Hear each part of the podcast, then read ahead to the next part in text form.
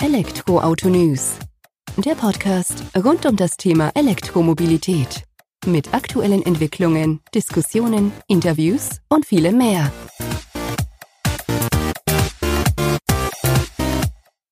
Servus und herzlich willkommen bei einer neuen Folge des Elektroauto-News.net Podcasts. Ich bin Sebastian und freue mich, dass du auch diese Woche wieder eingeschaltet hast, wenn wir uns mit dem Thema E-Mobilität im Alltag auseinandersetzen.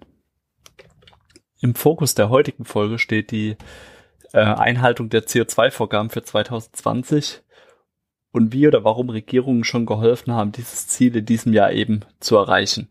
Da wollen wir eben einen kurzen Blick drauf wagen, jetzt auch gerade mit den Zulassungszahlen Stand Ende Mai im Hinterkopf. Hierzu sei gesagt, dass wir zuletzt im April oder Ende April einen Blick auf die Einhaltung bzw. Überschreitung der CO2-Flottenwerte in 2020 in Europa geworfen haben. Damals noch unter dem Titel Frankreich dominiert Europa in puncto E-Auto-Absatz und CO2-Werte. Seitdem hat sich aber natürlich auch wieder einiges getan. Wir ziehen wieder die Daten von Matthias Schmidt, seines Zeichens Automobilanalyst ansässig in Berlin, zugrunde oder als Grundlage für diesen Artikel-Podcast. Und können eben so nachvollziehen, wie sich das Ganze entwickelt hat, entwickeln wird. Die Daten von ihm zeigten uns bereits im April 2020 auf, dass die E-Auto-Zulassungszahlen in Europa eher rückläufig sein werden. Ähm, Im Rückblick betrachtet war dann zumindest noch das erste Quartal positiv geprägt, insbesondere im Vergleich zum Weltmarktabsatz. Ähm, Gab es da eine positive Entwicklung auf dem E-Automarkt im April, aber kam dann der erste Einbruch, jetzt auch gefolgt im Mai dann nochmal mag eben oder liegt definitiv daran, dass es bei uns Coronavirus ja zeitverzögert angekommen ist. Sprich, diesen Rückgang am Markt, den China schon Anfang des Jahres dann zu spüren bekam, kam halt eben mit der Verzögerung von zwei bis drei Monaten bei uns hier in Europa an.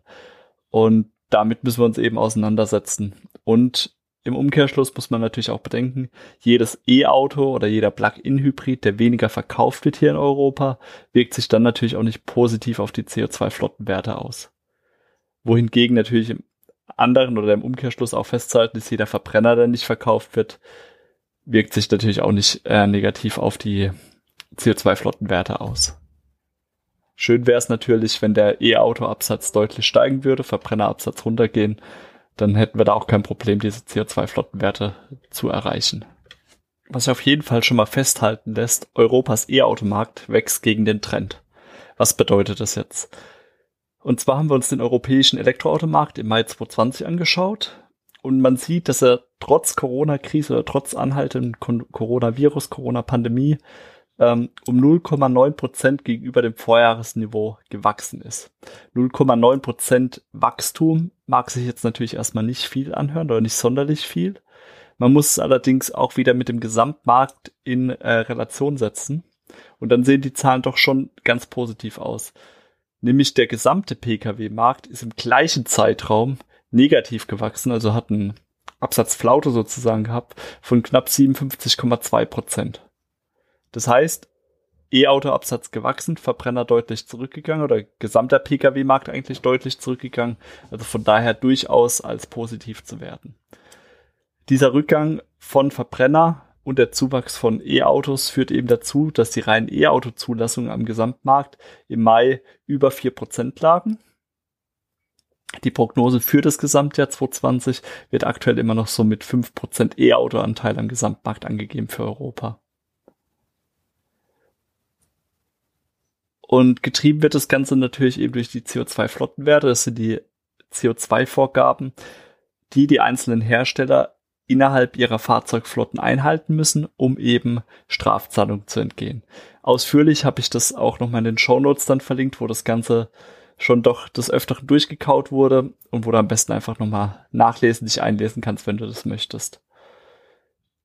Der Analyst äh, Matthias Schmidt ging eben schon in der Vergangenheit auch davon aus, dass die Automobilhersteller 2020 ihre CO2-Ziele erreichen werden. Das war auch schon vor dem Coronavirus der Fall.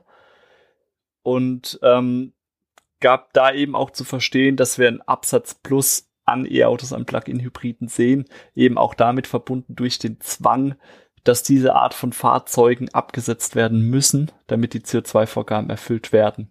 Deswegen ging er in seinen früheren Berichten von einem Wachstum von 335.000 Einheiten im Jahr 2019 auf knapp 700.000 Fahrzeuge in 2020 aus, die verkauft werden mit alternativem Antrieb. Die Aussage hat er mittlerweile korrigiert auf 556.000 E-Auto-Zulassungen, ähm, was einfach natürlich eben auch mit der Pandemie zusammenhängt, weil die Nachfrage stark zurückgegangen ist. Hat er sich einfach auch an diesem rund 20-prozentigen Rückgang festgehalten, der von verschiedenen Business-Analysten auch mit auf den Weg gegeben wurde für den Pkw-Markt. Den Vorteil, den wir allerdings im Bereich der E-Mobilität haben, ist natürlich, dass einige wichtige Anpassungen sowohl beim privaten Kauf als auch bei den steuerlichen Anreizen für E-Autos und Plug-in-Hybride vorgenommen wurden, damit eben in diesem Jahr auch die CO2-Konformitäts Konformitätsziele erreicht werden. Das heißt, insbesondere die Hauptmärkte, Hauptmärkte Frankreich und Deutschland als auch Großbritannien werden ihren Teil dazu beitragen, dass die CO2-Ziele erreicht werden. Also die werden aktiv tätig werden, damit diese Länder oder die Hersteller in diesen Ländern ja ihre Ziele erreichen. Das bedeutet somit auch, dass Frankreich, Deutschland und Großbritannien den E-Auto-Absatz in 2020 ja doch massiv treiben werden bestimmen und treiben werden sozusagen. Und damit übernimmt man dann auch so Stück für Stück langsam die Rolle vom ehemaligen E-Automarktführer Norwegen, der natürlich immer ziemlich weit vorne im Ranking war, auch oft die Nummer eins gehalten hatte, weil man einfach prozentual gesehen vom Gesamtanteil abgesetzter Fahrzeuge doch auch deutlich über 50 Prozent manchmal lag. Ähm, aber Volumen, vom reinen Volumina her steht da halt ganz andere Zahlen bei Frankreich, Deutschland und Großbritannien dahinter. Die deutsche Regierung beispielsweise wurde auch schon aktiv, wie wir in den vergangenen Wochen mitbekommen haben, hat ihre absichtlich angekündigt, den staatlichen Beitrag von elektrifizierten Fahrzeugen bis Ende 2021 zu verdoppeln. Und diese Erhöhung entspricht eben der höchsten privaten Kaufsubvention für E-Autos, die von 6.000 Euro auf 9.000 Euro für Fahrzeuge unter 40.000 Euro vor Steuern angestiegen sind. Das sind rund 2000 Euro mehr als die höchste in Frankreich verfügbare Subvention für Fahrzeuge bis 45.000 Euro. Aber bei den Franzosen kommt eben auch noch eine zusätzliche Abwrackprämie oder kann eine mit dazukommen in Höhe von 5000 Euro, womit man dort mit bis zu 12.000 Euro bei einem reinen E-Auto gefördert werden kann. Also man sieht schon, die beiden Länder haben starkes Interesse dran, E-Autos an den Mann, an die Frau zu bekommen. Man muss allerdings auch sagen, dass diese hohen Subventionen notwendig sind, da die Volkswirtschaft beider Länder stark durch die Automobilindustrie bestimmt wird. Das heißt, unterstützt man diese Unternehmen nicht aktiv dabei, steht viel, eine Vielzahl von Jobs auf der Kippe, die eben verloren gehen könnten. Und um da eben Unterstützung zu leisten, diese Jobs zu sichern, aber auch ähm, etwaige Strafzahlungen aufgrund der CO2-Flottenwerte zu vermeiden, möchte man diese heimischen Hersteller unterstützen und bringt eben diese Subvention, Unterstützung, Steueranreize und so weiter auf den Weg, um dann gerade in diesen eh schon fragilen Zeiten verheerende Strafen für die Automobilhersteller bestmöglich zu vermeiden, um dann eben auch ähm, ja nicht nochmal die Wirtschaft von dieser Seite aus zu belasten. Das Ziel war ja eigentlich von Merkel, dass sie bis Ende 2021 rund eine Million elektrifizierte Fahrzeuge auf die deutsche Straße bringen will. Das scheint aktuell nicht so ganz erreichbar. Ende Mai 2020 zur Einordnung lagen wir bei knapp über 300.000 Fahrzeugen, die diesem Kriterium entsprechen. Aber warten wir noch ab. Noch haben wir anderthalb Jahre Zeit. Doch warum kommen wir jetzt auf die Idee zu sagen, dass diese Zahl von einer Million Fahrzeuge eben nicht erreicht wird? Ja, da kann man eben davon ausgehen, dass trotz Subventionen und Unterstützung von Seiten der Politik das E-Auto-Volumen 2020 nicht wesentlich ansteigt. Warum ist es so? Das wird zum größten Teil daran liegen, dass eben die etablierten Hersteller wahrscheinlich eine Reihe von Auslieferungen bis 2021 zurückhalten werden, was zu entsprechend langen Lieferzeiten führen wird, aber auch dazu, dass man dann eben auch frühzeitig sich ähm, ja, Vorteile für die CO2-Flottenwerten, Vorgaben in 2021 sichern kann. Das haben wir schon Ende 2019 gesehen, wo Fahrzeuge künstlich verlängert wurden von ihrer Auslieferung in 2020 rein, um dann eben da auch einen Vorsprung am Markt zu haben. Und eben diese Reduzierung des Angebots bis 2021 wird den Automobilherstellern helfen, die strengeren CO2-Ziele fürs kommende Jahr zu erreichen. Und so war es eben so, dass im vergangenen Monat Skoda beispielsweise die Einstiegsvariante seines Citigo in Deutschland bereits ja, vom Markt genommen hat und bietet nur noch die höherpreisigen Varianten an. Einfach um da auch jetzt mit dem gestiegenen ähm, Subventionen des Staates nicht einen regelrechten Boom auszulösen. Und ich denke, das wird man auch in anderen ja, Modellen dann noch sehen. Bei äh, Mercedes beispielsweise so, dass Smart mittlerweile den Verkauf gestoppt hat für einzelne Modelle.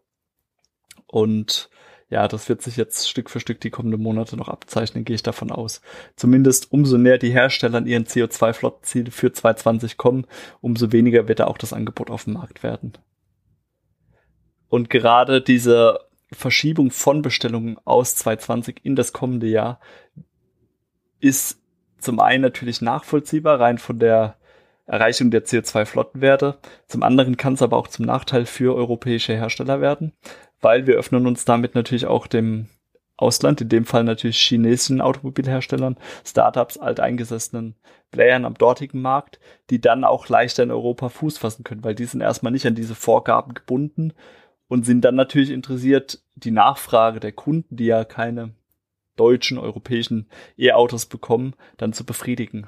Das gleiche gilt natürlich auch für Tesla, ähm, die die steigende Nachfrage dann auch abgreifen könnten die natürlich aber auch schon den guten Ruf innehaben, den man beispielsweise bei den chinesischen Herstellern noch nicht so kennt. Also wird ganz spannend dieses Jahr, wo die Reise hingeht.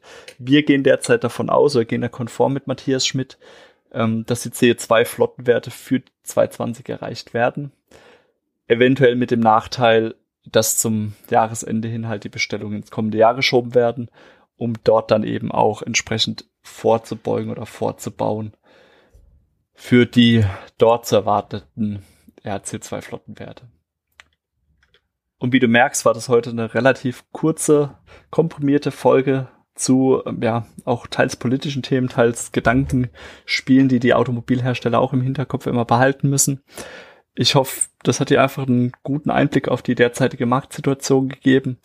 Falls du noch Fragen dazu hast, gerne in dem Artikel oder in den Show Notes dann nochmal drunter schreiben, was du denn wissen willst. Ansonsten geht auch immer eine Mail.